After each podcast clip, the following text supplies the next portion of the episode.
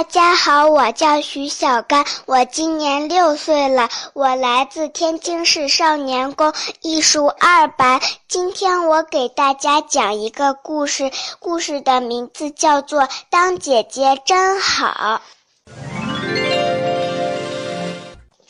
小企鹅朵朵和爸爸妈妈生活在一起。这一阵子，妈妈的肚子越来越大，爸爸也开始忙着重新布置家。朵朵快要当姐姐啦！几天之后，企鹅妈妈生下一个蛋，朵朵很好奇地看着，里面真的有小宝宝吗？为了让企鹅宝宝顺利孵化，爸爸必须孵蛋。爸爸陪我玩小汽车好不好？朵朵乖，爸爸在忙，你自己玩吧。晚上，朵朵来找妈妈，妈妈，我想睡觉，可以陪我吗？朵朵乖，妈妈在忙，你自己睡吧。爸爸妈妈陪朵朵的时间变少了，朵朵心里想，要是把蛋藏起来就好了。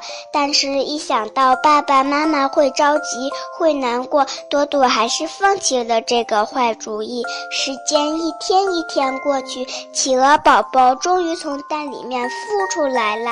朵朵很看了很开心，大声地说：“我有弟弟陪我玩了。”朵朵很想跟弟弟一起玩，但是刚出生的企鹅宝宝经常在睡觉，而且肚子饿了或者是尿不湿了就会大声的哭，爸爸妈妈还是忙着照顾它。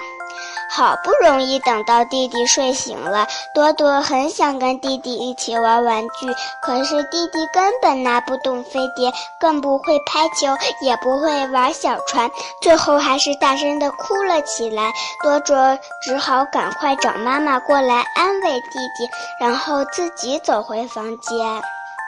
朵朵独自在房间里，心想：弟弟什么都不会，又爱哭，真不好玩。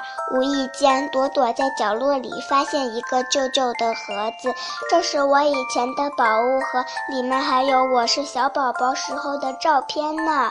朵朵看着这些照片里自己学走路、自己学吃饭的样子。朵朵发现，原来我小时候也是什么都不会，需要爸爸妈妈的照顾。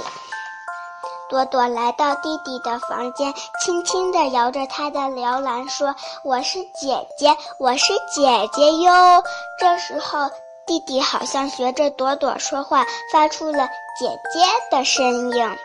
朵朵听了很开心，兴奋地跑去找爸爸妈妈。